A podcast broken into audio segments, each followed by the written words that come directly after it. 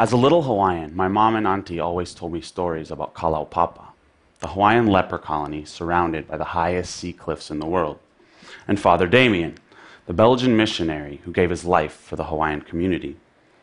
As a young nurse, my aunt trained the nuns caring for the remaining lepers almost a 100 years after Father Damien died of leprosy.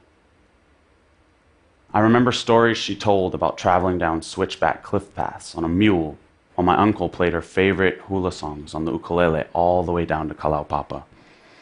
You see, as a youngster, I was always curious about a few things. First was why a Belgian missionary chose to live in complete isolation in Kalaupapa, knowing he would inevitably contract leprosy from the community of people he sought to help. And secondly, where did the leprosy bacteria come from? And why were Kanaka Maoli, the indigenous people of Hawaii, so susceptible to developing leprosy, or mai pake? This got me curious about what makes us unique as Hawaiians, namely our genetic makeup.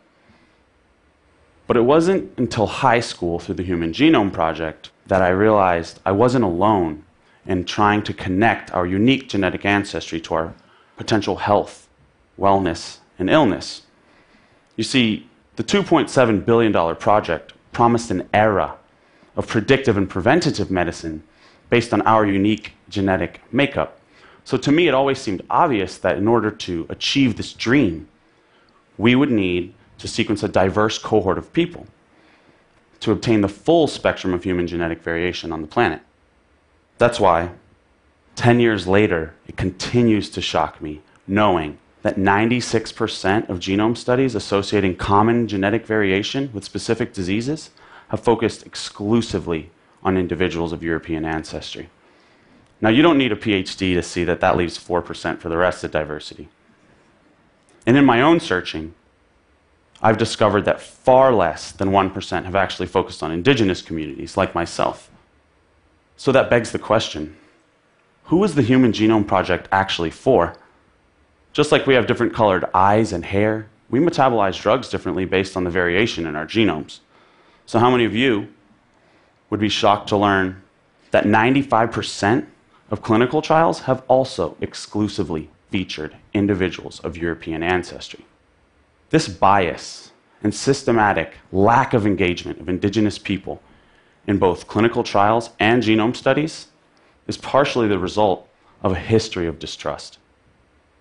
For example, in 1989, researchers from Arizona State University obtained blood samples from Arizona's Havasupai tribe, promising to alleviate the burden of type 2 diabetes that was plaguing their community, only to turn around and use those exact same samples without the Havasupai's consent to study rates of schizophrenia, inbreeding, and challenge the Havasupai's origin story. When the Havasupai found out, they sued successfully for $700,000 and they banned ASU from conducting research on their reservation. This culminated in a sort of domino effect with local tribes in the Southwest, including the Navajo Nation, one of the largest tribes in the country, putting a moratorium on genetic research. Now, despite this history of distrust, I still believe that indigenous people can benefit from genetic research. And if we don't do something soon, the gap in health disparities is going to continue to widen. Hawaii, for example, has the longest life expectancy on average of any state in the US. Yet native Hawaiians, like myself, die a full decade before our non native counterparts because we have some of the highest rates of type 2 diabetes, obesity, and the number one and number two killers in the US cardiovascular disease and cancer. So, how do we ensure that the populations of people that need genome sequencing the most are not the last to benefit? My vision is to make genetic research more native, to indigenize genome sequencing technology. Traditionally, genomes are sequenced in laboratories. Here's an image of your classic genome sequencer. It's huge. It's the size of a refrigerator. There's this obvious physical limitation. But what if you could sequence genomes on the fly? What if you could fit a genome sequencer in your pocket? This nanopore based sequencer is one ten thousandth the size of your traditional genome sequencer. it doesn't have the same physical limitations, and that it's not tethered to a lab bench with extraneous cords, large vats of chemicals, or computer monitors. It allows us to de black box genome sequencing technology development in a way that's immersive and collaborative, activating and empowering indigenous communities as citizen scientists. A hundred years later in Kalaupapa, we now have the technology to sequence leprosy bacteria in real time using mobile genome sequencers, remote access to the internet, and cloud computation. But only if that's what Hawaiian people want.